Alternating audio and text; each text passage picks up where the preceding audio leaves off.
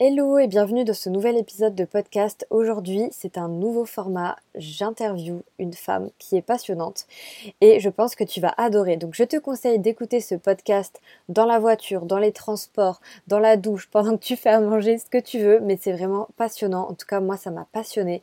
Je te laisse découvrir ça de suite. C'est parti, let's go. Bon, bah déjà, merci euh, d'avoir accepté mon invitation et bienvenue sur le podcast Hyper Sensible et Hyper Sereine. Ce que je vais faire, c'est que je vais te présenter un peu et tu me diras si j'ai oublié quelque chose. Ça te va? D'accord, parfait. Merci. Alors, donc tu t'appelles Chloé Chaudet. Tu es professeure euh, de littérature et maîtresse de conférences. Tu as publié le livre récemment J'ai décidé de ne pas être mère, un livre qui bouscule les préjugés dans lequel tu racontes ton cheminement intime, mais aussi euh, bah, finalement la difficulté des réactions auxquelles tu dois faire face. quoi. C'est ça. Est-ce que tu veux rajouter quelque chose? Oui, tout à fait. Oui, alors bah, simplement, non, mais je suis tout à fait d'accord avec ce que tu viens de dire. Oui, simplement que euh, ce livre, alors c'est à la fois un témoignage, mais mmh. c'est aussi une réflexion un petit peu plus générale. En fait, j'ai essayé de alors à mon modeste niveau bien sûr, hein, mais de rendre justice au grand slogan féministe « le personnel est politique » qui s'est développé dans les années 60-70 aux États-Unis avant mmh. d'arriver vers la France. Et euh, voilà, donc il y a une partie témoignage, bien sûr. C'est un récit que j'ai essayé de, de, concevoir ou de, de, produire comme un récit incarné, mais j'ai aussi essayé de présenter pas mal de références, de faire écho à euh, des voix un petit peu plus universitaires qui sont un petit peu, plus, un peu moins lues, pour essayer de faire résonner des débats qui restent un peu trop souvent cantonnés aux sphères de spécialistes. Voilà, donc c'est un témoignage, mais c'est un témoignage que j'ai essayé d'ouvrir à une réflexion un petit peu plus générale d'ordre social ou sociologique, comme tu viens de le dire. Ok, super. Merci pour cette info complémentaire importante quand même. Et ok, donc je vois, parce que moi, je n'ai pas encore lu ton livre, vu que je ne l'ai pas encore reçu. Mais je vais le lire parce qu'il m'intéresse beaucoup. Et tu dis donc le personnel est politique, phrase qui me parle évidemment.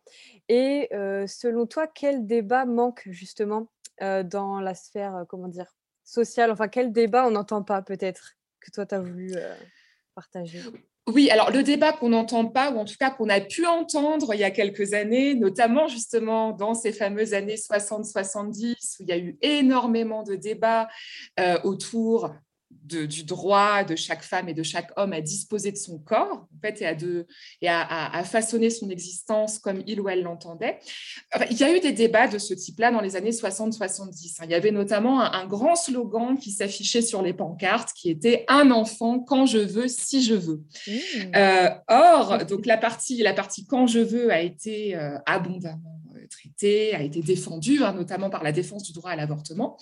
Mais euh, les personnes qui, au sein de ces mouvements féministes extrêmement riches, avaient interrogé euh, le droit à ne pas vouloir d'enfants ou tout simplement le non-désir de parentalité, hein, sans qu'il s'agisse forcément d'un droit, hein, l'absence d'envie, le désintérêt. Mm, mm sans que ça signifie forcément une détestation des enfants, au contraire, hein, même si ça peut parfois être un cliché, et ben, ces débats-là ont, été petit à petit étouffés. Et euh, moi, ce qui a motivé l'écriture de ce livre, c'est que il y, a eu des voix, il y a eu quelques voix, notamment une psychologue, Edith Vallée, que je, dont je trouve les travaux extrêmement intéressants, c'est V-A-2-L-E-E, qui s'est intéressée sous l'angle justement psychologue en abordant des questions liées à la sensibilité, justement, mmh. à cette question du non-désir de maternité. Mais euh, c'est un exemple que je donne dans mon livre. Hein. Elle a publié euh, un, recueil hein, faisant le point sur ses travaux dans les années 80, à nouveau au début des années 2000, mais euh, c'est vraiment un nom qui reste inconnu, même chez les spécialistes. Donc, il me semble qu'on est vraiment dans une période, alors une période qu'on peut qualifier de post-MeToo, hein, ce qui regroupe plein de réalités, mais on est quand même dans une période où euh, de nombreux tabous liés euh, au féminin, au corps féminin, sous tous ces aspects commencent à tomber. Euh, là, on l'a vu, hein, on s'est mis à aborder notamment la question euh, du consentement. Euh, un autre thème très lourd qui est la question de la pédophilie. et puis, de manière plus générale, il y a aussi une volonté d'aborder les expériences féminines de la manière la plus diversifiée possible. Un mot-clé intersectionnalité qui peut être compris de plein de manières différentes là encore.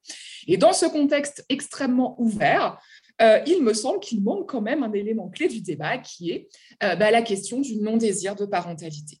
euh, qui est quelque chose qui est abordé dans d'autres pays, hein, notamment en Europe. Alors moi, j'ai fait mes études en Allemagne, c'était un sujet.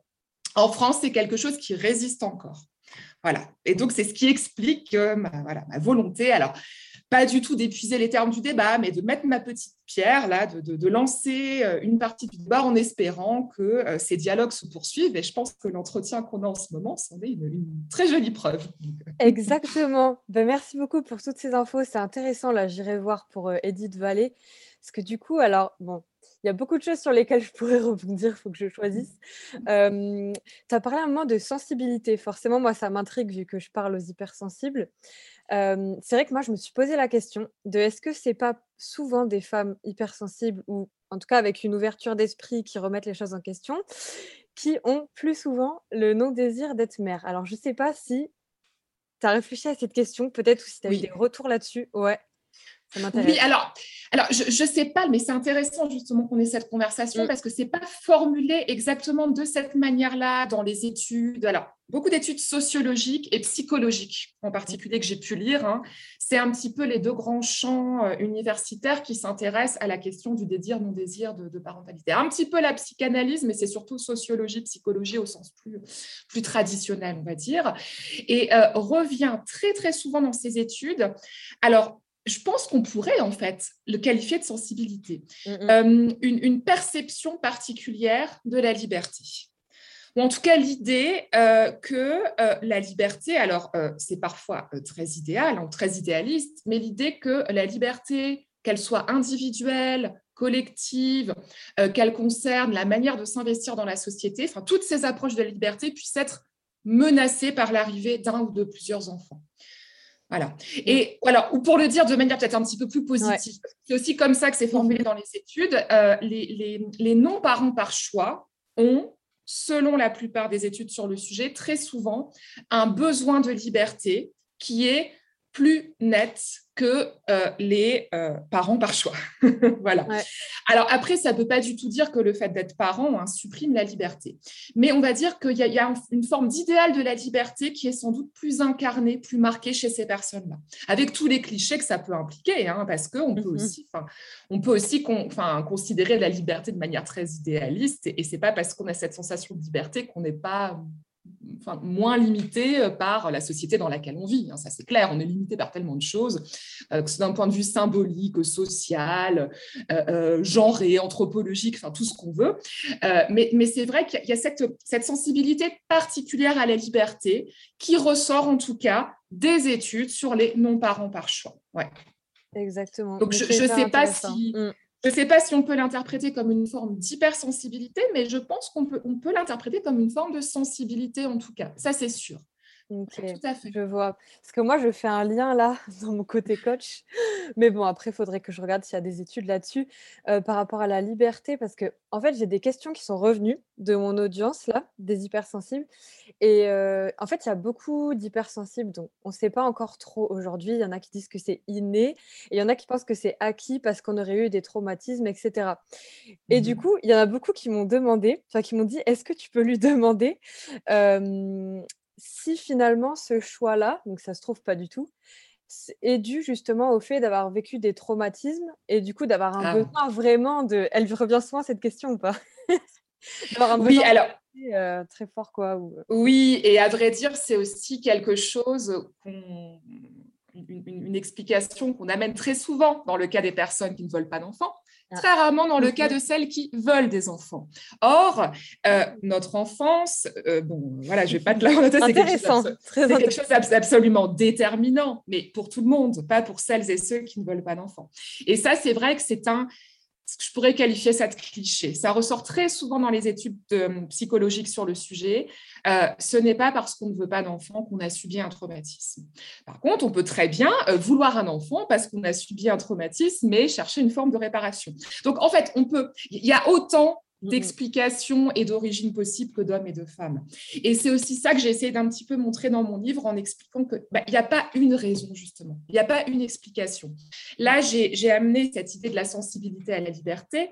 Euh, il y en a aussi une autre qui se développe de plus en plus. Euh, dans ce qu'on peut appeler les plus jeunes générations, hein, même si, euh, là encore, hein, il faudrait distinguer tout ça, mais qui est... Alors, pas forcément une sensibilité d'ordre écologique au sens strict, mais en tout cas une inquiétude quant à l'avenir de nos sociétés qui peut prendre plus ou moins, alors qui peut prendre des traits euh, écologiques militants ou non. Et euh, ça, c'est aussi une explication qui revient souvent. Voilà, les jeunes d'aujourd'hui ne veulent pas d'enfants parce qu'ils ont peur de surpeupler la Terre. Ça peut être une raison, mais là encore, c'est assez schématique parce que dans cette idée euh, d'une crainte quant à l'avenir, il n'y a pas forcément, il n'y a pas toujours quelque chose de militant ou de lié à l'écologie dans un sens politique stricto sensu. moi, je donne l'exemple, alors je donne mon exemple, mais je donne aussi l'exemple d'autres personnes que j'ai pu interroger autour de moi, euh, bah, qui est suite à la pandémie. On se demande à quand une nouvelle pandémie, à quand une nouvelle vie sous cloche? Alors, bien évidemment, il y a des enjeux écologiques dans tout ça, hein, surtout quand on pense aux premières explications quant au surgissement euh, de, ce virus. Mais voilà, c'est vrai que je pense que, bien évidemment, il y a des explications de comportement qui sont notamment à chercher dans l'enfance. Euh, mais elles sont aussi diverses et variées que nous autres, hommes et femmes. Et oui, dans certains cas, il peut y avoir un traumatisme, mais dans certains cas, tout simplement non. Et c'est aussi pour ça que je me suis mise un peu en scène dans mon livre de ce point de vue-là, parce que moi, c'est complètement le contraire.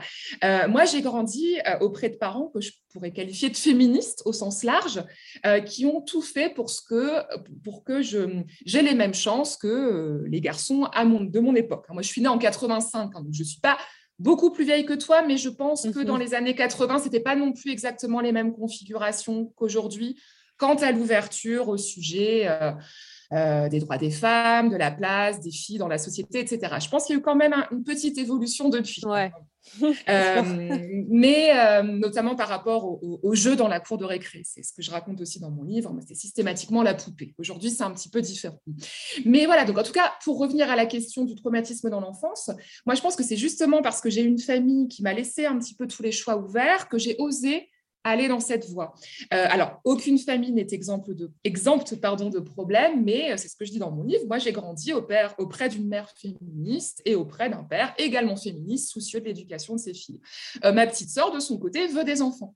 donc voilà, et, je ne vois pas là un traumatisme, je vois simplement un parcours de vie, des choix de vie qui m'ont poussé à un moment vers ce désir, ce désir de ne pas avoir d'enfant. Voilà, c'est ça. oui, et j'avais vu une interview de toi qui disait que finalement, c'était difficile même de mettre des mots et que tu utilisais le mot non-désir, mais que c'est vrai que, ouais, c'est super difficile. Oui, oui, mais oui, c'est ça. Et c'est vrai que, alors après, quand on dit j'ai pas envie, le, risque, c'est qu'on passe pour la, euh, la, petite égoïste qui fait un caprice, donc c'est très compliqué. Et alors, bon, je peux spoiler quand même ce petit élément de mon livre. en fait, ça part de ça. Au début, j'explique, je ne trouve pas les mots. Tu dis non-désir, non-choix, euh, dans le domaine démographique, on parle d'infécondité volontaire. Dans le domaine médical et ou zoologique, on parle de nulliparité. Hein, il y a l'étymologie nullus, nul dedans, alors qui signifie mm. une femme ou une femelle qui n'a pas accouché. C'est un, quelque chose qui est censé être neutre, ça ne l'est pas du tout, puisque les mots forgent notre vision du monde. Et, je pars de ça au début et je cherche un petit peu à trouver les mots. Alors, je passe par l'expression anglaise child free, où il y a cette, ce suffixe un petit peu plus positif, donc pas childless, mais child free, donc la liberté de ne pas avoir d'enfant. Et puis, je termine en disant que ben, finalement, il existe déjà un mot tout simple pour désigner euh, les femmes qui ne veulent pas d'enfants. Tout simplement, c'est le mot femme. Le mot femme, on peut être une femme sans vouloir être mère. Simplement, pour que ce mot femme ne soit pas systématiquement associé à la maternité, il faut qu'on œuvre bah, notamment à développer l'idée d'une parentalité partagée entre les hommes et les femmes. Et ça, c'est quelque chose qui fait encore défaut, en particulier dans le contexte français. Mais donc, il existe ce mot, femme existe. Une femme n'est pas forcément une mère, femme existe. Et donc, je termine là-dessus. Alors après, peut-être hein, que, j'espère aussi que une sorte de brainstorming général pour qu'on trouve d'autres mots. Hein, alors, je ne suis pas du tout contre l'anglais, hein, mais c'est vrai que je trouve ça dommage qu'en français, il n'y ait pas, pas, pas d'autres mots. Mais femme, c'est déjà pas mal, je trouve. c'est un bon début. J'adore. Non, mais c'est vrai parce que finalement, euh, enfin, ouais, je, je, vois ce que tu veux dire. Enfin, c'est juste, on peut juste dire femme sans que ça suggère euh, qu'on ait des enfants ou qu'on en veuille. Donc c'est hyper intéressant. Sans qu'on soit forcément ramené à son utérus, hein, tout simplement. Oui, encore une fois. Ouais, c'est important, mais ça ne constitue pas toute notre identité féminine. Ça, c'est un gros sujet aussi, ça. gros sujet. Euh, je viens de penser à un truc. Je pense que je vais te dire les phrases que mes abonnés ont entendues le plus souvent. tu me diras lesquelles tu as entendues. Bon, à tous les coups, sûrement toutes. Moi-même, c'est mon cas. Donc voilà. Alors, celle-là, elle m'a vraiment surprise, mais j'ai vu que tu l'avais aussi entendue. C'est Il n'y a rien de plus important dans la vie, ça donne du ah. sens à la vie. ah oui, tout à fait. moi. moi, ça m'a choqué. Ah oui, oui, oui. Ouais, ouais. Oui, l'idée qu'en fait, il faudrait transmettre forcément par sa chair et son sang pour que cette transmission ait un sens. À mon avis, derrière cette remarque que j'ai aussi entendue, hein, euh, ou alors la variante, c'est mais, mais si tu n'as pas d'enfant, quel sens a ta vie? Il me semble que derrière ça se cache l'idée, alors se cache forcément le soupçon d'égoïsme hein, quand quelqu'un dit qu'il ne veut pas d'enfant, mais se cache aussi l'idée euh, d'une transmission qui passerait forcément par la parentalité me semble-t-il. Et cette, ce type de phrase, en fait, ça relève d'une forme d'inquiétude. Mais comment, alors ça peut être parfois les parents ou les amis, comment mon ami, mon fils, ma fille peut-il euh, transmettre sans donner la vie? Rien que cette expression donner la vie, hein, ça veut tout dire. Hein, c'est quand on refuse de donner la vie, on est égoïste. Et je pense que ça se cristallise vraiment autour de cette question de la transmission. Euh, alors, je suis enseignante chercheuse, c'est aussi ce que je te disais, c'est aussi tout un parcours, mais Peut-être que si je n'avais pas été enseignante, j'aurais pu ressentir une autre envie de transmission. Je n'en sais rien. Mais en tout cas, je pense que mon cas fait qu'il est tout à fait possible, ou montre qu'il est tout à fait possible de transmettre sans euh, devenir père, sans devenir mère. Hein. Donc voilà, effectivement, cette, ce type de remarque, euh, oui, enfin, qui est presque philosophique, hein, euh, elle peut être parfois choquante, mais quand on considère ça, voilà, une, conception assez figée de ce que, ce que, peut être la transmission, qui s'explique aussi, alors là, de manière un peu plus sociologique, qu'un par euh, bah, le fait que notre société, nos sociétés surtout occidentales, se resserrent de plus en plus autour du noyau familial. Euh, et ça, on l'a vu de plus en plus au moment de la crise. Hein, c'est vraiment la famille, cette norme du faire famille qui constitue, on va dire, le seul, euh, le seul critère ou en tout cas le seul contexte associé à la transmission, si tu veux. Voilà. Et, je pense que si on considérait que la transmission peut passer par plein d'autres, d'autres façons différentes, hein, ben, bon, l'enseignement, là, ce qu'on est en train de faire en ce moment, hein, ce, dialogue, mhm. euh, l'engagement social, plein de choses. Alors, et on n'est pas non plus obligé euh, de s'engager de manière militante. Hein, voilà, ça c'est aussi le cliché. C'est pas parce qu'on ne veut pas d'enfants qu'on est une féministe militante. Mais je pense que si l'idée était un petit peu plus admise en France, parce que c'est différent à l'étranger, où il y a une vie associative, notamment en Grande-Bretagne, en Allemagne, qui est beaucoup plus développée qu'en France. Je pense que si on acceptait un peu mieux l'idée que la transmission n'était pas limitée au noyau familial et à la parentalité, ce type de remarque serait un petit peu moins fréquent. C'est vrai, je trouve ça hyper intéressant parce que moi j'avais vraiment eu ce sentiment que selon le point de vue de ces personnes en tout cas, c'était vraiment le besoin de laisser une trace finalement mmh. sur Terre. Moi, souvent, je leur dis, bah, du coup, c'est un peu égoïste aussi. Mmh. Mais bon, bref, ça, c'est encore autre chose. Et oui, c'est vrai qu'il y, a... enfin, qu'il y a mille manières de transmettre, quoi. Mmh. Ou de laisser une trace après notre passage sur Terre. donc, je suis d'accord. Et j'adore la nuance, c'est hyper important. Donc, on en manque, je trouve, aujourd'hui. Donc, trop bien. une autre remarque qui est. Je vais t'en dire plusieurs. Alors, autre remarque, c'est celle que j'entends le plus pour ma part, c'est tu es encore jeune, tu as le temps de ah. changer d'avis. oui, grand classique. Euh, mais tu es sûr, es sûr que tu ne vas pas changer d'avis? Alors moi au début c'était tu es encore jeune et donc là j'ai eu 36 ans il y a quelques mois, c'est plutôt tu vas peut-être le regretter. Parce que comme j'ai passé ah. euh, la fameuse date de péremption, n'est-ce pas, 35 ans, selon le discours de nombreux gynécologues, c'est vrai que ça, ça a mué. C'est passé de tu es encore jeune à ah, mais tu vas le regretter. Ben oui, effectivement. Hein. Et ça, c'est quelque chose, là encore, un qu'on euh, entend très, très, très rarement formulé euh, envers des personnes qui souhaitent avoir des enfants. Euh, le regret est toujours associé au fait de ne pas avoir d'enfants. En tout cas, très souvent associé au fait de ne pas avoir d'enfants, très rarement au fait d'avoir des enfants. Et ça, là, la France a encore vraiment euh, du pain sur la planche, puisque je parle aussi dans mon livre alors d'un ouvrage que j'estime vraiment être euh, l'un des plus importants ouvrages féministes des dernières années, qui est Le regret d'être mère, ah, d'une sociologue israélienne qui s'appelle Orna Donat. Alors, vous pourrez regarder sur Twitter fin mars. Euh, il y a eu tout un débat autour du hashtag. Alors, je ne sais plus si c'est regret maternel ou regret d'être mère. Et dans ce contexte-là, euh, des femmes se sont exprimées.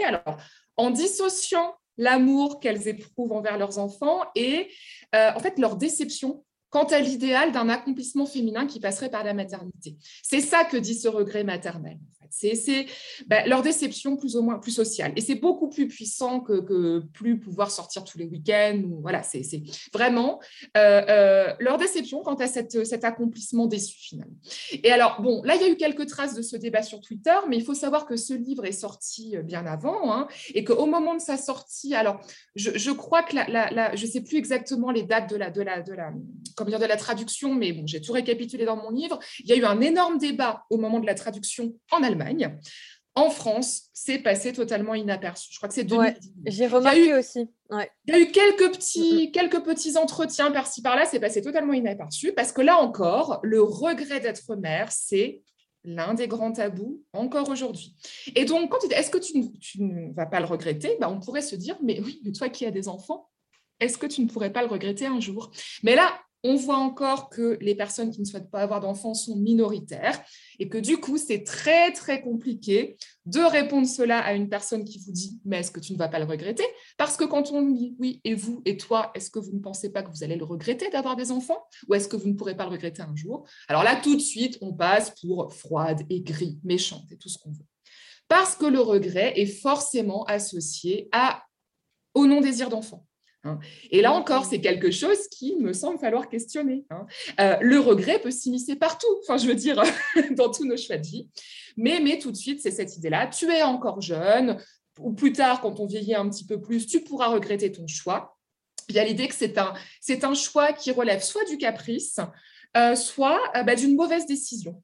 on ne reconnaît pas la légitimité de ce choix en tant que tel c'est hyper intéressant parce que là, ce que tu dis, ça pose les mots sur un truc que je me suis dit, mais je n'arrivais pas à expliquer. Parce que j'ai pas mal de personnes, alors la plupart ont été super bienveillantes.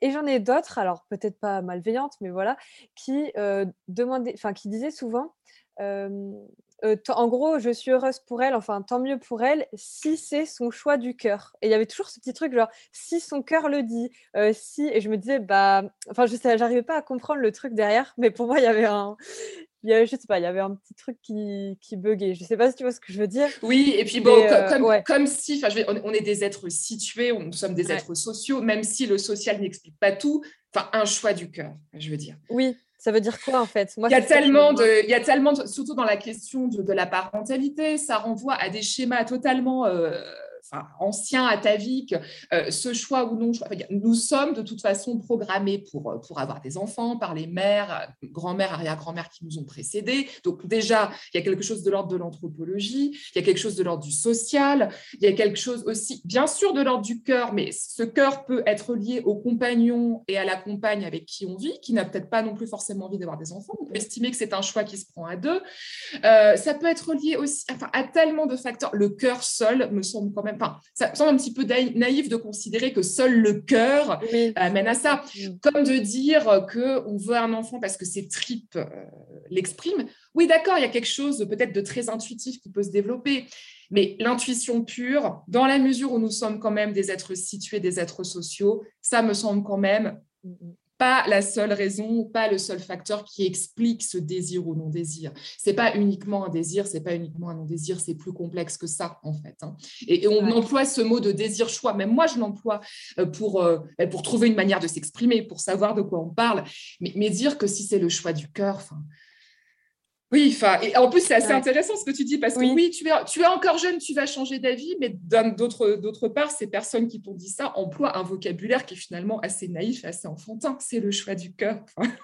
oui, je, vois. Ouais, en fait, c'est comme, euh, voilà, c'est un gros sujet en plus la question du choix, mais pour moi, il y a, enfin, forcément, vu mon métier, euh, pour moi, il y a une grande partie inconsciente. Et comme tu disais mmh. tout à l'heure quand tu parlais des traumatismes, pour moi, euh, une personne peut totalement faire un enfant pour répondre à un traumatisme, par exemple. Exactement. C'est vachement complexe, hein, franchement. exactement. Oula. Ah ouais, tout à fait. si on dit à une personne, justement, bah, comme tu disais, si on lui retourne la question, et toi, est-ce que tu regretteras pas finalement d'en avoir fait ou quelque chose comme ça? Je pense que ça va fou. Ça se voilà euh, la question. Euh. Ouais, ouais. Mais, mais du coup, alors bon, moi, moi j'avoue, je ne le fais pas très souvent parce que ça blesse. Je, l'ai fait avec de très bonnes amies, mais c'est justement ça le problème. Je pense que si, si on osait, alors j'ai aussi tout un chapitre que j'ai intitulé Le cran qui manque, où j'explique que j'ai du mal aussi à, à trouver des stratégies d'esquive parce que je ne suis pas, je suis pas quelqu'un d'agressif et j'ai tendance en fait à. Voilà, alors, je ne sais pas si je suis hypersensible, mais en tout cas, je suis quelqu'un de sensible et j'ai tendance à, ne pas vouloir blesser euh, mes interlocuteurs, interlocutrices, mais je pense que la plupart ne se rendent pas compte qu'elles nous blessent de manière ah oui. pas mmh. forcément, pas, c'est pas forcément volontaire. Et, quand, on, quand on retourne ces questions avec de, bons bonnes amis, là, les personnes s'en rendent compte. Et, c'est vrai que euh, les, les, amis qui ont lu mon livre, mais mais oui, mais je me suis rendu compte de ce que tu subissais. Alors, c'est pas du tout quelque chose d'affreux, de dramatique. Hein. Je fais aussi dans mon livre une comparaison avec le contexte notamment sud-coréen et le contexte nigérian. Alors, mmh. euh, nigérien, pardon. Pourquoi? Parce que euh, le Niger est euh, le pays où il y a un des plus forts taux de fécondité au monde et que la Corée du Sud est l'un des pays où l'écart de salaire homme-femme est le plus marqué. Donc, j'explique que c'est pire ailleurs. Mais le fait que ce soit pire mmh. ailleurs ne doit pas nous, nous amener à nous désintéresser d'ici parce que ça peut être très dangereux. Hein. Et plus on, regarde vers le bas, plus on peut se faire grignoter comme ça euh, son libre arbitre, sa volonté, sa personnalité. Quoi. Et, euh, c'est vrai que, que ouais, j'étais assez étonnée de voir que même si je, m'en doutais un petit peu, mais que mes amis proches, les personnes, mes, proches, euh, ont vraiment pris conscience de, de, la violence de leurs remarques en lisant mon livre, qu'elles ne s'en rendaient pas compte, parce que comme tu le dis, euh, dès qu'on retourne la question, ça engage des choses très profondes qu'on n'a pas l'habitude d'associer aux personnes qui veulent des enfants, parce que ça paraît une évidence d'avoir un enfant. Et comme ça paraît une évidence, on, on ne l'interroge pas. Eh, je vois ce que tu veux dire. C'est marrant parce que pour moi, c'est pas du tout une évidence, évidemment. Sinon, je m'intéresse pas aussi au sujet. d'un point, de vue, d'un, point de vue social, sociologique, d'un point de vue ouais, voilà. en France, oui, une évidence, on va dire, parce que euh, il y a, on estime à 4,5% le nombre de femmes âgées de 18 à 79 ans qui ne veulent pas ou n'ont pas voulu d'enfants. Ah, je voulais te demander. Trop bien. Voilà. Alors, ce, sondage, ce sondage remonte à 2016. Hein, il était publié en 2016. Les données sont un petit peu plus anciennes. Euh, le, comment dire, le, ah, l'échantillon de personnes interrogées n'était pas non plus énorme. Bon, à mon avis, il faudrait réactualiser. Alors, je ne suis pas démographe, donc je ne veux pas euh, faire des, voilà, des prédictions, mais il faudrait le réactualiser hein, parce que je pense honnêtement que la crise la sanitaire a laissé des traces, hein, même auprès des personnes qui voulaient éventuellement d'autres enfants. Bon, mais je ne suis pas démographe, donc je ne veux pas faire de prédictions. Mais donc, d'un point de vue sociologique, 4,5%, ce n'est pas énorme. Alors, cela dit, quand on fait un petit produit en croix, ça fait quand même euh, plus d'un million de femmes, donc ce n'est pas rien. Et, en, de français. et quand on ajoute à cela les, femmes qui ont déjà un ou deux enfants et n'en veulent pas d'autres, qui elles aussi subissent une partie des injonctions que les femmes sans enfants subissent, ça fait quand même plusieurs millions. Donc ce n'est pas rien. Euh, en termes de quantité, mais c'est vrai que par rapport à la majorité, ça reste une minorité en termes de chiffres, et c'est aussi, je pense, pour cette raison qu'il est plus difficile de s'imposer. Euh, et ça, ça rejoint, je veux dire, le, fait de la, de la déviance d'un point de vue social ou sociologique. Hein, quand on n'appartient pas à la norme, euh, c'est plus compliqué. Hein. C'est de ce point de vue-là que je parlais d'évidence. Hein. Moi non plus, pour moi, ça n'est pas du tout. Mais d'un point de vue sociologique, on appartient quand même à une frange marginale de la population française.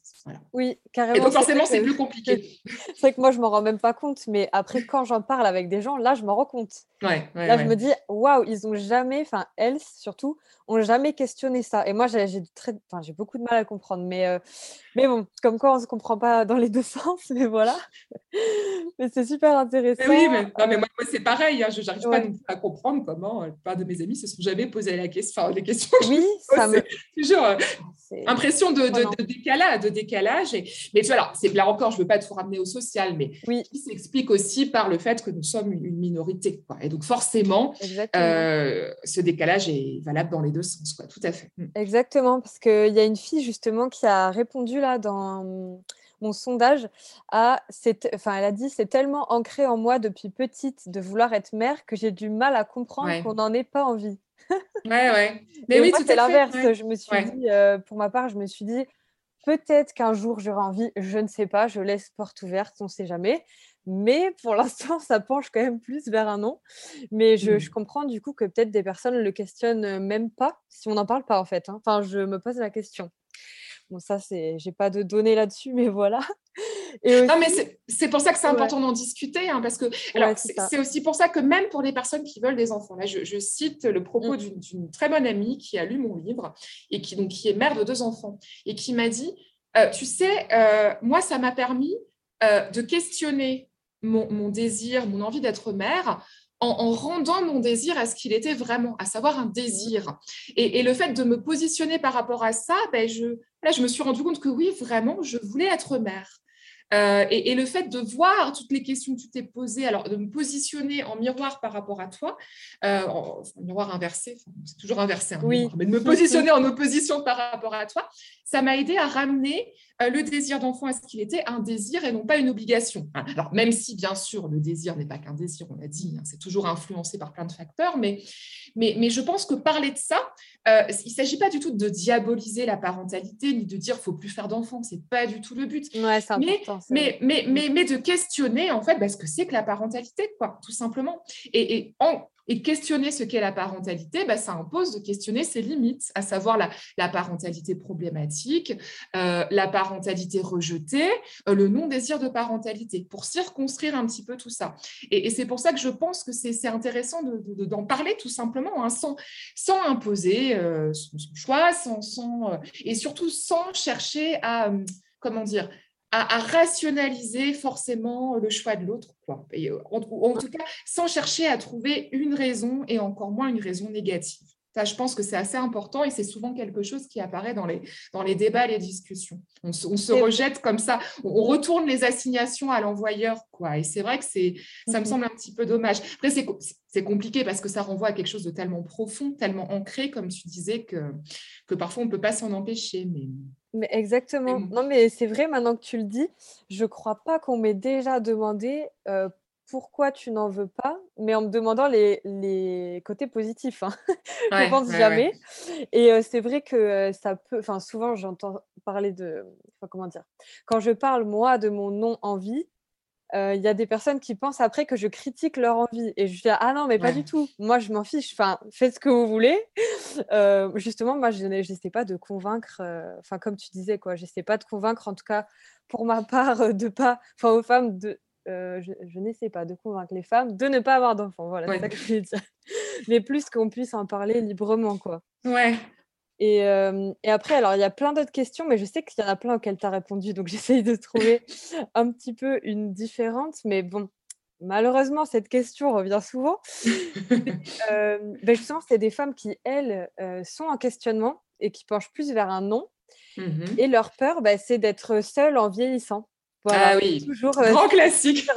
Voilà. Est-ce, ouais, est-ce que tu n'as pas peur de finir seule? Moi, c'est la première euh, remarque que j'ai, la première question que j'ai entendue. Ah ouais. quand je suis revenue d'Allemagne après mes études, où le choix ne s'était jamais posé. Là, je rentre en France, je revois une copine de lycée. Première question, mais est-ce que tu n'as pas peur de finir seule? J'étais en plein dans mes études, j'avais commencé ma thèse, enfin, c'était juste pas un sujet. Et là, ouais, tu veux pas d'enfant? Bah non. Est-ce que tu n'as pas peur de finir seul C'était donc j'ai retenu aussi cette question parce que c'est la première qui m'a été jetée à la, la solitude future. Bah alors bon, là c'est vrai que spontanément, ce qui me vient, c'est mais parce que tu ou vous pensez que c'est parce que vous avez des enfants que vous ne finirez pas seul? enfin, je veux dire, j'ai quelques amis qui travaillent en maison de retraite. Il suffit de voir euh, les personnes isolées que leurs, auxquelles leurs enfants ne rendent pas visite. Et puis, de manière plus générale, je ne pense pas qu'on euh, fasse des enfants pour s'en servir comme des bâtons de vieillesse. C'est ce que j'étais en train de me dire. Mais alors, une image un peu plus positive, que là encore, j'ai eu à, j'ai été confrontée à cette image en Allemagne, justement, et c'est ce qui me donne mm. de l'énergie, et j'en parle aussi dans, pour donner de l'énergie, justement, euh, la colocation de personnes âgées.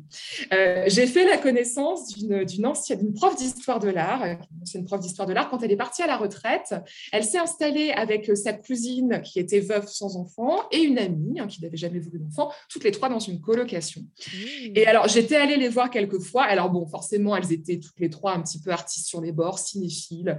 Euh, magnifique appartement dans l'est de Berlin avec plein de plantes, de tableaux, d'œuvres d'art. Et alors, elles étaient très engagées. Elles donnaient des cours de langue à des réfugiés. Elles avaient une petite chambre de temps en temps qu'elles louaient à un prix modique à un étudiant, une étudiante. Je me suis dit, bah voilà, c'est l'image qui me vient en tête quand je pense, euh, moi, plus tard, euh, éventuellement seule. Hein. Alors bon, j'espère, cela dit, que je pourrais partager euh, le quotidien de mon compagnon le plus longtemps possible, mais bon, hmm. c'est vrai qu'il faut aussi voir autre chose. Et je m'imagine comme ça. Je m'imagine dans une colloque de vieilles. et c'est vrai que je trouve que, enfin, moi, c'est une très belle image qui me vient dans ces moments. Forcément, j'ai aussi quelques doutes, je me pose des questions. Parce que forcément, on est tellement ah bah, cerné par toutes ces hmm. remarques, ces questions, que bah, euh, ça arrive hein, qu'on se dise bon, finalement, est-ce que, est que je, ne vacille pas un petit peu hein? Je le raconte aussi. Je vacille. C'est hyper intéressant parce que j'ai eu cette question justement. De, est-ce que ça t'arrive quand même de douter, de te dire ah là là, peut-être qu'en fait je suis à côté de la plaque ou des trucs comme ça? Oui, et alors il y a un moment où ça m'arrive, c'est quand je reçois sur mon téléphone portable les photos euh, de tous les bébés de mes copines. Alors ça, ça se diversifie de plus en plus à mesure. Mm. ça a commencé à 32-33 ans. Parce que, en fait, j'ose pas les, les, mettre à la corbeille, à la poubelle, les supprimer parce que j'ai peur de peur un petit peu irrationnel de blesser les amis. Et alors, ces bébés commencent au bout d'un moment à tous se ressembler, alors chose qu'il faut surtout pas dire aux amis concernés. Je dis, oui, c'est vrai, bon, finalement, est-ce que peut-être, euh, voilà, je suis pas à côté de la plaque? Et, Mais ce que je remarque, c'est que ces moments-là surviennent souvent quand je suis fatiguée, quand je viens d'avoir une discussion euh, un petit peu agressive ou un peu, euh, comment mm. dire, je me suis sentie attaquer dans mes choix. Et puis, euh, ces moments me rappellent aussi ça où je me dis, mais est-ce que j'ai choisi le bon métier quoi? Alors, c'est tout bête, hein. je ne veux pas du tout comparer ces choix-là, mais, mais moi, j'ai toujours voulu être médecin et j'ai une peur euh, bleue mm. du sang et j'ai pas pu. Mais, ah, mais des moments, je me dis, mais finalement, surtout quand je me retrouve avec des paquets énormes de copies à corriger, est-ce mm. que j'aurais pas pu faire un autre métier? Est-ce que j'aurais pas pu rester vivre à l'étranger? Tous ces choix, en fait, qui sont, à mon avis, des choix existentiels. et, et, je pense mm, que ce, ces moments de vacillement, d'hésitation, bah, bon, pardon, je vais dire quelque chose peut-être un petit peu pompeux, mais ils nous renvoient finalement à notre finitude. Quoi. Oui. Nous sommes des êtres finis, nous ne pouvons pas tout vivre, nous ne pouvons pas tout faire. Et euh, moi, il me semble assez frappant que euh, bah, les moments où je me dis est-ce que je ne suis pas à côté de la plaque, c'est pas si éloigné des moments où je questionne ma vie professionnelle, la, vie où je veux vivre, enfin tant d'autres choses qui finalement nous renvoient, bah, elle renvoie à l'idée que bah oui, il faut faire des choix. Et que plus on vieillit, plus il faut faire des choix. Et on n'est pas comme à 18 ans où tous les possibles sont ouverts. Et, et, euh, et oui, c'est vrai qu'il y a une forme de...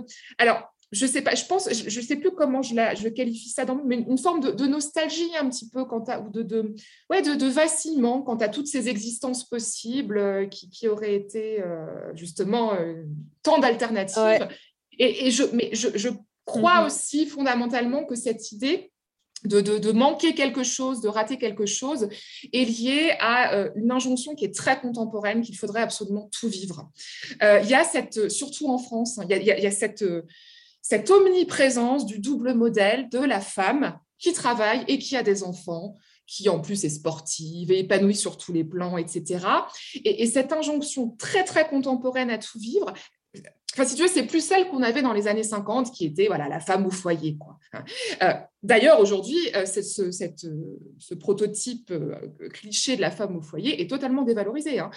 la femme qui ne veut pas d'enfants est dévalorisée, mais la femme qui en a beaucoup et qui ne travaille pas est dévalorisée aussi. Donc, il y a cette idée qu'il faudrait être performante en tant que femme sur au moins deux plans, qui est le plan privé, avoir des enfants et en plus le plan professionnel. Et, donc finalement, cette idée, est-ce que je suis pas à côté de la plaque? Certes, il y a une forme de nostalgie par rapport à notre finitude, quelque chose qui est assez philosophique, mais il y a aussi le fait qu'on se frotte à cette... Euh, ce, modèle de la performance sur tous les plans. Là encore, on en revient au social. je ne veux pas tout renvoyer au social, mais je pense que c'est cette double, cette double friction auquel on est confronté, surtout quand on est quelqu'un d'un peu dynamique, d'un peu parfois hyperactif comme moi. je pense que tu vois, vu mon rythme de parole. presque comme ça. Hein, donc euh, là, ah oui, là, ils vont être concernés. Et, mais bon, il y a cette idée que voilà, est-ce que finalement, euh, on n'aurait pas pu vouloir vivre autre chose? Est-ce qu'on euh, on coche bien toutes les cases de, cette, de, cette, de ce modèle de la femme performante? Et donc, là encore, je pense que c'est pas juste une oscillation qui est purement individuelle. Et quand on met un petit peu ça en perspective, alors je ne dis pas que cette, hésitation diminue, mais j'arrive à mieux l'expliquer, à mieux la comprendre. Et je me dis, ben oui, finalement, non, mais en fait, euh, oui, j'ai peut-être ce sentiment d'être à côté de la plaque, mais dès que je me mets un peu à, alors pas forcément à déconstruire, mais à mettre les choses en perspective, je me rends compte, ben, ben oui, et il suffit que le lendemain, j'ai un peu mieux dormi, que j'ai pas eu de conversation exaspérante avec une amie. Ben, quand, je, quand je vois ces photos de bébés, je me dis, mais c'est ridicule, ils se ressemblent tous, et ça suffit. c'est vraiment une, une question de moment, en fait. Une question de moment. Et voilà. C'est hyper intéressant de le mettre en perspective. Euh, ouais, enfin de prendre un peu du recul peut-être sur notre réflexion. Et alors là, bah, pour le coup, là, euh, les hypersensibles et au potentiel et hyperactifs, bon, il y a beaucoup de gens comme ça qui nous suivent. Euh, je sais qu'ils ont souvent ce dilemme, moi je l'ai aussi, hein, de oh là là, j'ai envie de faire tellement de trucs dans ma vie euh, mmh. qu'il faudrait que j'ai 10 vies, enfin bref. Et moi je sais que je me suis souvent posé la question de me dire si je visualise ma vie sans enfant, à quoi ça ressemble? Si je la visualise avec enfant, à quoi ça ressemble mmh. Et comme tu dis, il y a aussi ce, ouais, le double modèle, ça c'est vrai que c'est, enfin pour moi ça me paraît presque impossible. C'est-à-dire que mmh. quand je m'imagine moi avoir un enfant à m'occuper, je me vois pas capable en plus de travailler. Enfin, moi, ça me paraît complètement compliqué. Enfin, je sais pas, peut-être qu'il y en a qui arrivent et vraiment bravo là, s'il y en a qui Oui, mais oui, oui, oui. Je sais pas quoi. Comment faire mais, enfin... mais, mais ça, n'empêche pas. Enfin, moi, j'ai un immense respect pour ces femmes qui arrivent à tout mener de front. Enfin, je suis dans un contexte universitaire où c'est quand même très lourd, hein, le métier d'enseignante-chercheuse. J'ai plusieurs collègues hein, qui mènent de front les deux. Et alors, j'ai une admiration sans borne. Mais, mais moi, je sais que j'en suis pas capable. Alors, il y, a aussi une mm. forme de perfectionnisme qui parleront sans doute à ta communauté. C'est qu'il y a ça. Euh, une forme d'inquiétude. Euh, je sais que moi, je suis une grande angoissée et il y a aussi ça qui entre en ligne de compte. Hein. Alors, surtout si, si j'avais une fille. Alors là, perfectionnisme. Ouais, bah, pareil. Le fait de vouloir dire les, les... ça se trouve, je suis hypersensible. Je vais peut-être faire le test, en fait, sur le site parce que là, ça Alors, c'est pas un test officiel. Ah bon? Pas un test officiel parce qu'il n'y en a pas vraiment, mais c'est les deux tests, on va dire, indicateurs les plus à peu près corrects que j'ai trouvés.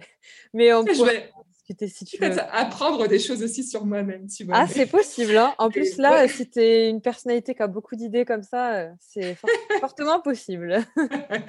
mais non, mais c'est ça aussi que je trouve vraiment chouette dans ce sujet, c'est que certes, ça concerne la parentalité, mais là, on voit dans nos discussions qui basculent vers le philosophique, le social, en fait, ça, ça renvoie à tellement d'autres choses. C'est tellement euh, comment dire, primordial, fondamental, que, ça nous permet de questionner tant de choses. C'est pas juste, c'est pas juste une interrogation d'ordre féministe, même au sens large. Euh. Ça questionne notre être au monde, nos choix, euh, notre volonté aussi de bien faire partout. Alors là encore, ce perfectionnisme, c'est quelque chose d'individuel, mais est-ce qu'il n'est pas aussi en partie construit par la société? Donc question rhétorique, si bien sûr un petit peu. Et, voilà, enfin, c'est vrai qu'il y a aussi cette idée. Alors là, je, je retombe sur une perspective genrée, mais en tant que femme, il faut en faire beaucoup plus, surtout dans le milieu professionnel pour montrer que même si les choses évoluent un petit peu, mais moi je vois que le milieu universitaire est encore très fermé. Euh, on voit quand je quand, je me retrouve devant un, devant un amphi d'étudiants de, en licence, il y a quasiment que des, que des jeunes femmes, deux, eh deux, trois jeunes hommes. En littérature, par contre, au niveau de mes collègues professeurs, il y a beaucoup plus d'hommes. Donc, bon, c'est un fait qui montre que voilà, il faut s'imposer beaucoup plus, surtout quand on mène de front la parentalité et, euh, et la carrière professionnelle. Hein. Sans forcément être une carriériste. Hein. Moi, je suis pas. J'adore mon travail, mais je suis pas du tout. Euh, je, je, refuse de faire trop d'heures supplémentaires parce que j'estime que c'est quelque chose qui nuit. Enfin, je suis pas du tout une carriériste absolue au sens. Euh, je suis une personne simplement normale qui estime que euh, je ne peux pas tout vivre de front. Parce qu'il y a aussi ce cliché hein, euh, tu ne veux pas d'enfant parce que tu es carriériste, ou alors tu ne veux pas d'enfant parce que tu es, tu es une intellectuelle, tu écris des livres, donc tu n'as pas besoin d'avoir d'enfant. Alors, autre cliché, comme s'il fallait, parce qu'on ne procrée pas, créer autre chose à la place. Comme s'il fallait qu'il y ait une ah, compensation. Voilà. Mais donc, ça, j'essaye aussi de, de battre sans brèche parce que j'estime que ça ne rend pas du tout à la plupart des personnes dans mon cas que j'ai pu interroger, dont j'ai pu lire les témoignages dans les, dans les recherches que j'ai consultées pour écrire mon livre. mais c'est vrai qu'il y a aussi cette idée que, que, je, en tout cas, je pense que ça, revient assez souvent aussi dans les, chez les personnes dans notre cas, cette, cette, ce perfectionnisme extrême, le fait d'avoir de, plein d'idées tout le temps. Alors, pour te rassurer peut-être un peu, ça s'est un peu calmé. Alors, je ne suis pas encore très vieille, mais ça s'est un peu calmé avec l'âge. Je, pense que quand j'avais, euh, quand j'avais 20 ans, mais alors là, je, je, faisais, je faisais trop de choses en même temps. ça s'est un petit peu calmé, mais je pense aussi parce que je me suis rendu compte de ça, de cette idée qu'on ne peut pas tout vivre, mais ça n'empêche pas que parfois j'ai ces vacillements et je pense que, mais c'est pas grave en fait d'avoir ces vacillements. Oui, euh, ça part de notre personnalité, de, du fait d'être un être entier, euh, et puis d'une volonté aussi peut-être de, s'engager, de s'investir, de transmettre. Quoi. Quand on a cette volonté de transmettre, je pense qu'on se demande, bon, est-ce que peut-être quand même j'aurais pas pu euh, essayer, ou est-ce que j'aurais... je pense fondamentalement, c'est peut-être très arrogant de ma part, hein, j'aurais été une, bonne mère. Hein. je pense que j'aurais été tout. Enfin bon, c'est cliché cette expression bonne mère, mais je pense que j'aurais été tout à fait beaucoup, capable. Euh, super maman. Enfin, moi, on me dit souvent que je suis maternelle avec les étudiants, ah. etc. Enfin, tu vois. Mais euh, oui, peut-être, mais c'est pas pour ça que j'aurais été heureuse, et, et c'est pas pour ça que c'est forcément euh, mon cheminement à moi. Mais c'est quelque chose que c'est pas parce que euh, on ne veut pas d'enfants qu'on rejette toute idée de transmission, qu'on déteste les enfants, qu'on simplement. Euh, c'est vrai. On, on, transmet différemment, on transmet différemment et on s'épanouit aussi différemment. On a le droit de s'épanouir aussi différemment sans que ce soit forcément égoïste hein, cet épanouissement. Parce que c'est en s'épanouissant et c'est en Enfin bon, pardon, j'ai envie de dire des généralités, mais je pense que le fait de vouloir aussi, bon, mais ça, ça parlera sans doute à ta communauté, euh, c'est aussi en, se gardant du temps pour soi, en, s'écoutant et en, cherchant à, rendre justice à ce qui nous fait envie, plaisir à nous, qu'on emmagasine de l'énergie, pas de la puissance, de l'énergie qu'on peut ensuite redistribuer aux autres. Et, le fait de toujours vouloir transmettre partout à tous les niveaux, c'est vrai que cette énergie, on la perd. Quoi. Et moi, je sais que j'ai besoin de moments de solitude, j'ai besoin de moments où je, je refais des réserves d'énergie pour mieux transmettre. Et je, suis persuadée au fond de moi, alors c'est quelque chose de l'ordre de l'intuition, hein, c'est peut-être pas rationnel non plus, mhm. moi je suis persuadée que si j'avais des enfants, je ne je, pourrais pas transmettre aussi bien par ailleurs. Voilà, mais... Ah, mais je pense que ça va énormément parler aux femmes qui nous écoutent. Mais vraiment, moi déjà ça me parle, donc euh, voilà. et euh, comme tu dis, on peut pas tout faire, on peut pas tout transmettre. Et euh, c'est vrai que, ouais. Enfin moi je me suis posé la même question que toi. Hein, de si là j'avais des enfants, c'est un peu horrible mon expression, mais si j'avais des enfants dans les pattes là, moi ça, ah non c'est pas possible. Hein. Rien que d'imaginer avec tout ce que je veux faire. En tout cas pour l'instant c'est not possible. Et justement si on a envie de faire plein de choses, comme tu dis peut-être plein soit de recherche. Enfin bref, plein de choses à faire. Et en plus, si on est anxieuse et en plus, si on est perfectionniste, alors là, c'est oh, un autre problème. Hein. Parce qu'en plus, justement, chez les femmes, il y a un livre qui peut-être t'intéressera. C'est La femme surdouée de Monique de Kermadec. Et elle explique que mmh les femmes à haut potentiel sont quand elles sont mères, sont plus perfectionnistes et euh, qu'elles se mettent une pression euh, monstre genre, avec leurs enfants. Enfin, en tout cas, souvent que ça revient. S'il y a des femmes qui m'écoutent là, vous me direz. du coup. Mais pour rebondir là-dessus, bah, j'ai l'impression que si j'avais des enfants, mais je, deviendrais chiante. C'est un cliché mais que je, je, je, serais sans doute, je sais pas, aigrie parce que j'aurais pas assez de, de, de, temps, mm. d'énergie. J'ai, dès que je deviens un petit peu stressée, moi, je, suis aigrie. Dès que j'ai, un manque de sommeil, mais voilà.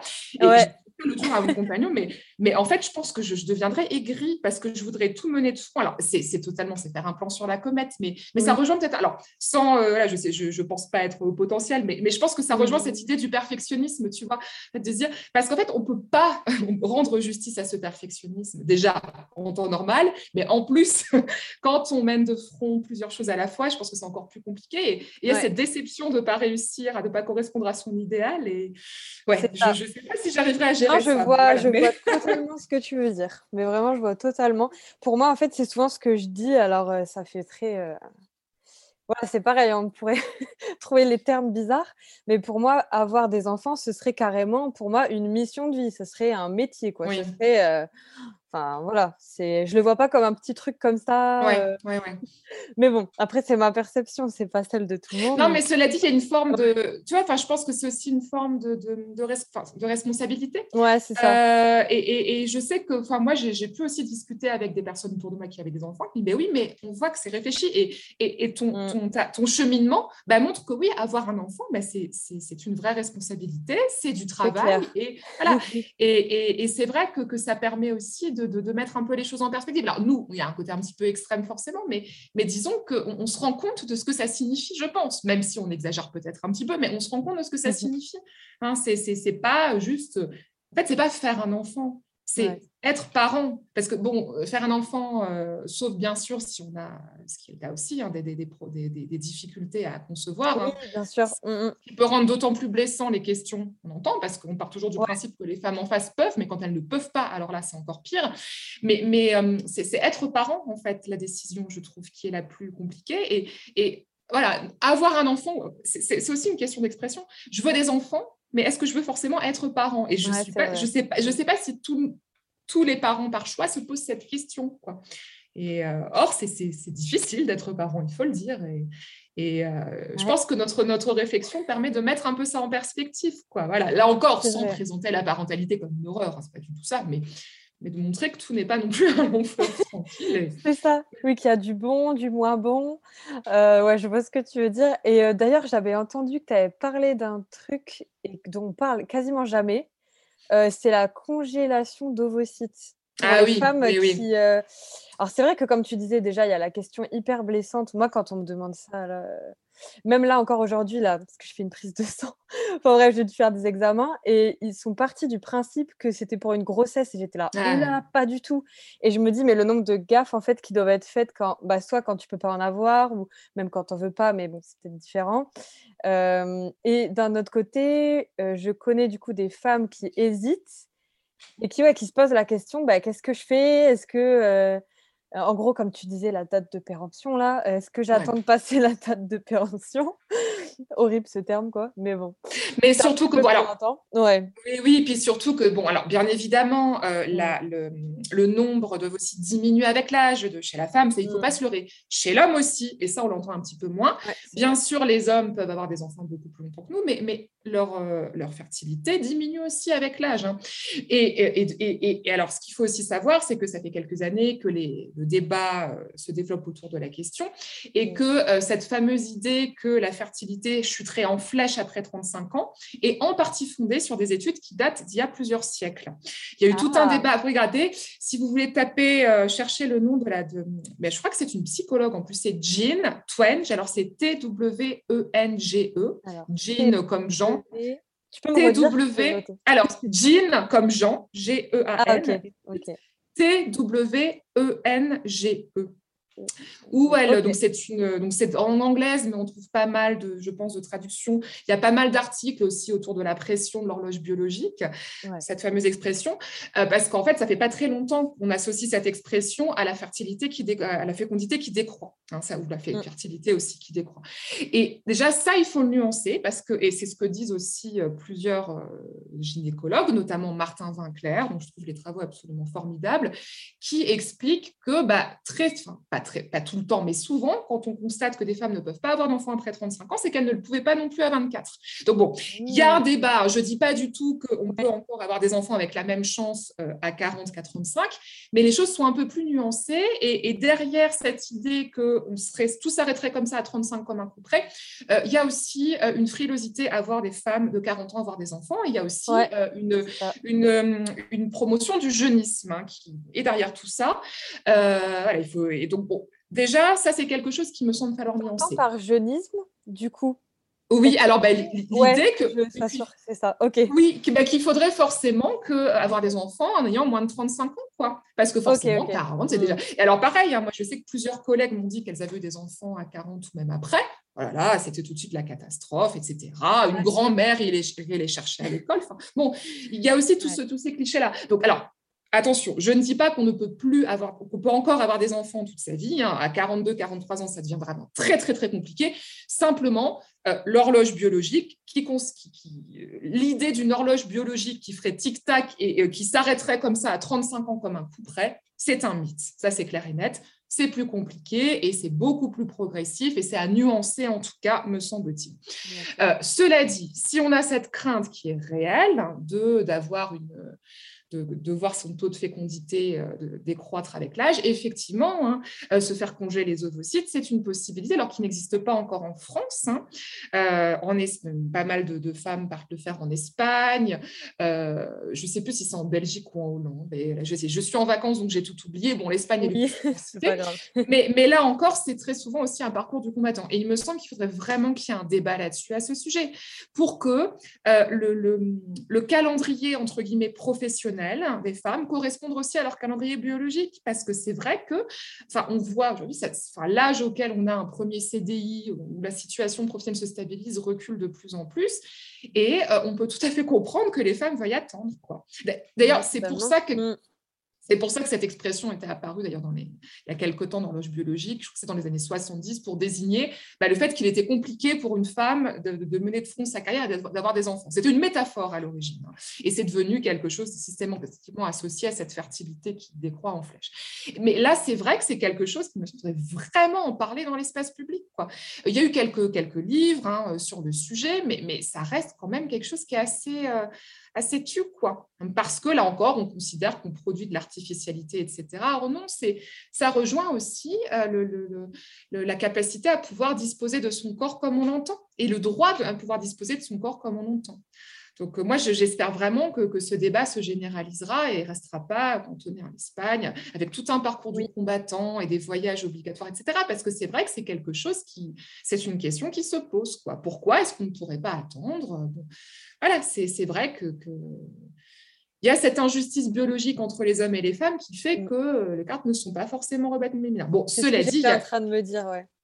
Cela dit, bon, il y, a aussi, il faut quand même le, répéter, il y, a quand même beaucoup de femmes entre 20 et 30 ans qui ne peuvent pas avoir d'enfants non plus. Hein. donc c'est pas, donc c'est vrai que c'est pas uniquement lié à l'âge. Hein. Il y a aussi, euh, c'est lié à tellement de environnementaux aussi, pollution, perturbateurs endocriniens, et ça on n'en parle pas non plus beaucoup. Hein. On parle de cette différence biologique entre hommes et femmes, mais on, évite très souvent dans les débats de parler de tout ce qui euh, influence la diminution du nombre, du nombre d'ovocytes. Et ça c'est quelque chose qui, là encore, pas forcément un tabou parce qu'on en parle quand même un petit peu, mais ouais, c'est quelque chose qui n'est pas très fréquemment évoqué. Quoi. Tout ce qui touche au corps de la femme, de toute façon, c'est ça continue à poser problème, ça c'est clair. je suis bien d'accord. c'est vrai que c'est hyper intéressant. J'étais tombée sur euh, un seul compte Instagram, je crois, qui parlait de congélation d'ovocytes et je ne mmh. savais même pas que ça existait. Donc euh, déjà, voilà, euh, ça en dit un peu long, mais, mais voilà. Et oui, à un moment, tu as parlé des hommes. Justement, j'étais en train de me dire, il me semble que tu avais dit dans une de tes interviews que c'était pas des hommes qui te faisaient des mmh. remarques, c'était surtout les femmes. Et je me disais aussi, les... alors je ne connais pas les statistiques, mais est-ce que les hommes aussi entendent euh, ah vite, fais un enfant, je suis pas sûre. Enfin, moi, je n'ai pas vu comme ça. Mais... Alors, bon, les hommes l'entendent, mais moins que les femmes, selon les, études que j'ai pu consulter. En général, c'est au moment où leur situation professionnelle commence à se stabiliser. Bon, bah, alors, ah. est-ce que tu envisages de fonder un foyer? Mais euh, ces remarques sont, là encore, hein, selon les études que j'ai pu consulter, selon les amis que j'ai pu interroger, euh, moins fréquentes parce que comme l'homme a plus le temps dans les mentalités collectives. On ne mmh. s'imagine pas qu'il y aura aussi euh, une légère baisse quand même euh, de la capacité à se reproduire. On s'imagine qu'il a le temps et donc euh, l'identité masculine est moins corrélée à l'identité de père que l'identité féminine l'est à celle de la mère. Mmh. Parce que chez la femme, c'est quand même plus concentré sur quelques années. Et donc, on s'imagine que voilà, si un homme n'en veut pas tout de suite, il pourra toujours en avoir plus tard. Donc, c'est quand même moins fréquent. Et puis, autre chose qui explique que c'est moins fréquent, nous sommes quand même, nous autres femmes, biberonnées depuis notre plus jeune âge à l'idée que qu'être mère constituerait euh, une évidence, constituerait le destin le plus épanouissant pour nous. Euh, on est encore très loin, hein, en tout cas en France, de euh, la construction d'un idéal de la parentalité partagée entre hommes et femmes. Donc, il y, a cette idée biologique que l'homme et la femme sont différents, l'homme a plus le temps, donc on embête moins, en gros. Et puis, il y a aussi quand même cette idée que tout ce qui relève du soin à l'enfant, tout ce qui relève... Euh, de, base. le domaine du care, là, euh, c'est associé, c'est associé à la femme. Quoi. Et là, il suffit de regarder les, statistiques de l'Observatoire des inégalités. Euh, plus d'une fois sur deux, donc dans un couple hétérosexuel, quand un enfant est malade, euh, quand un enfant, quand il faut aller chercher l'enfant à l'école, quand il faut mm. faire les devoirs avec l'enfant, quand il faut choisir les habits avec l'enfant, plus d'une fois sur deux, c'est la mère qui s'en occupe. Mm, donc, et ça, ça se construit très très tôt. Donc pour cette raison aussi, c'est vrai que les femmes sont davantage embêtées et, et reproduisent elle-même. Hein, c'est cette construction sociale, quoi, tout à fait. Ouais, c'est ça. Non, mais c'est exactement ça. Moi, je fais des parallèles avec mon vécu, du coup, mais c'est mmh. exactement ça. Et que souvent, j'avais des discussions comme ça avec mon père, s'il nous écoute, ce serait drôle, qui, ouais, qui lui, ne, ne, se rendait pas compte que, que c'était, par exemple, plus ma mère qui emmenait à mmh. l'école, qui faisait, je sais pas, toutes les petites tâches du genre appeler le dentiste, tous les trucs comme mmh. ça. Enfin bref, c'est un gros, gros sujet, bon, comme la charge mentale, quoi. Hein. Gros sujet. Et alors, vu qu'il y, y, a tellement de trucs à dire, mais que voilà, le temps coule, je voulais te demander si, voilà, est-ce que tu aurais est-ce que tu pourrais dire peut-être aux personnes tu qui font des remarques euh, justement aux femmes qui ne veulent pas être mères, euh, est-ce que tu pourrais leur dire deux bonnes raisons d'arrêter de faire ces remarques? Est-ce que tu en trouverais ou pas?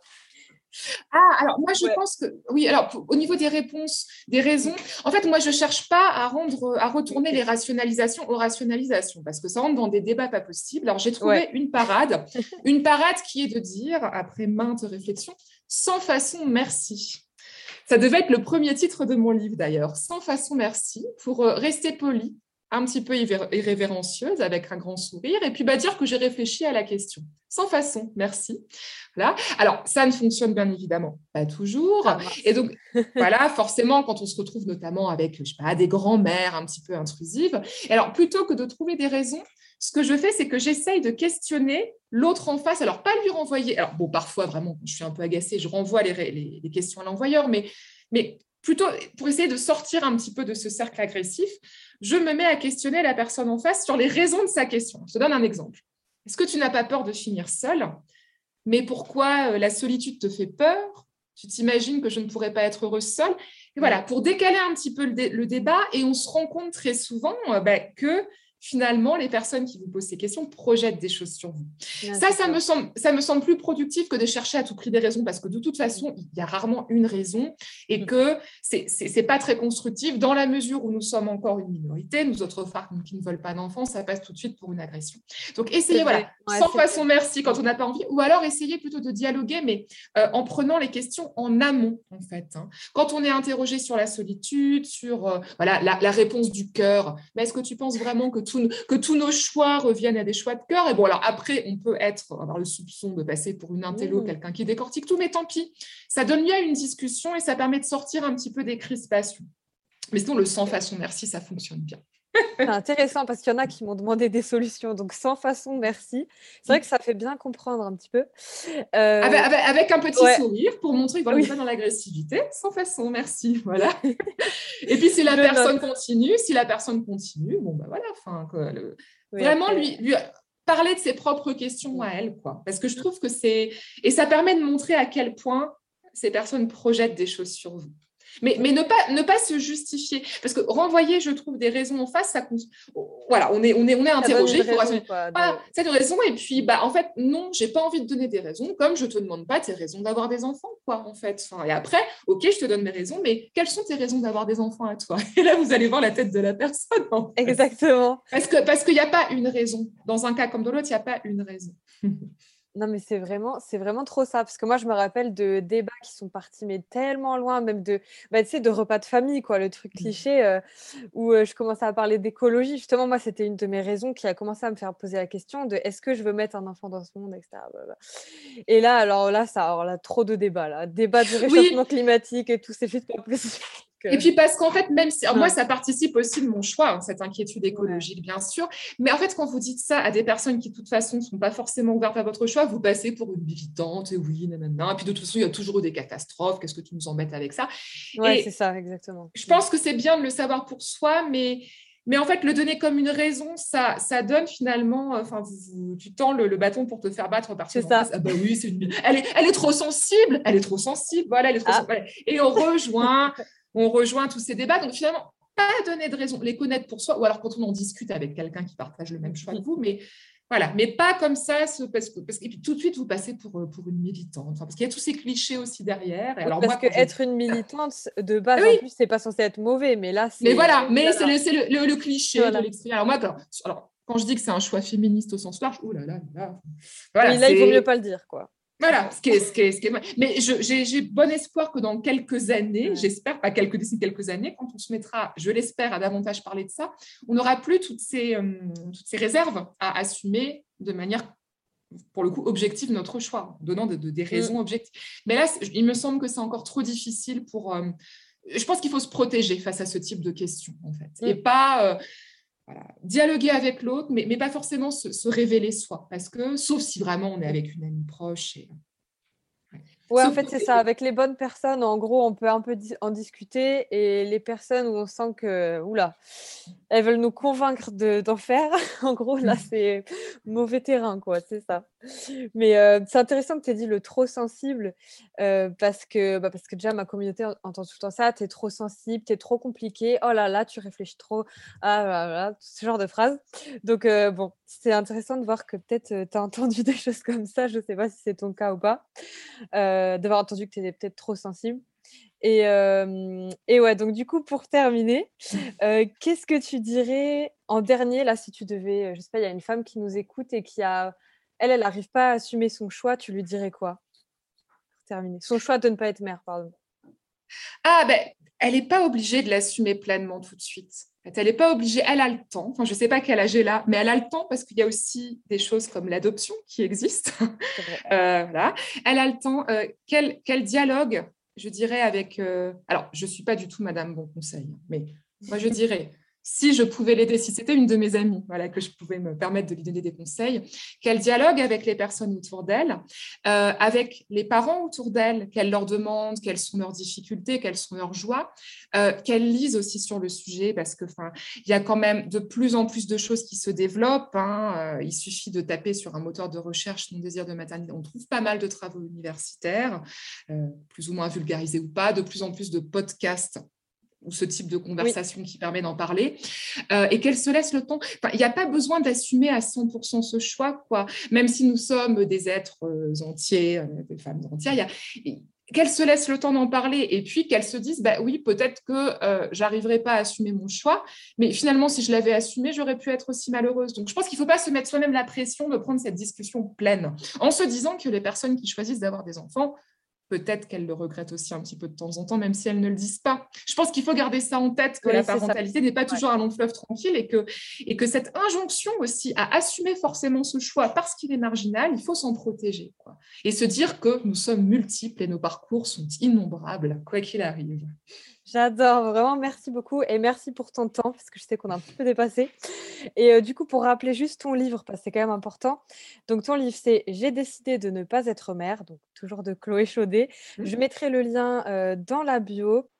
Et c'est la fin de cet épisode qui aurait pu durer des heures tellement c'était passionnant. En tout cas, moi j'ai adoré. N'hésite pas à me dire ce que tu en as pensé, si ça t'a aidé, si ça a répondu à des questions. Tu peux partager euh, ce podcast sur les réseaux sociaux aussi. Euh, la vidéo YouTube ou le podcast, peu importe, si c'est un sujet qui te tient à cœur. Pour ma part, ça me tient à cœur, c'est pour ça que je voulais partager ce message. Et euh, tu retrouveras tout dans la description. Je te dis à lundi prochain pour un nouvel épisode de podcast sur hypersensible et hyper sereine.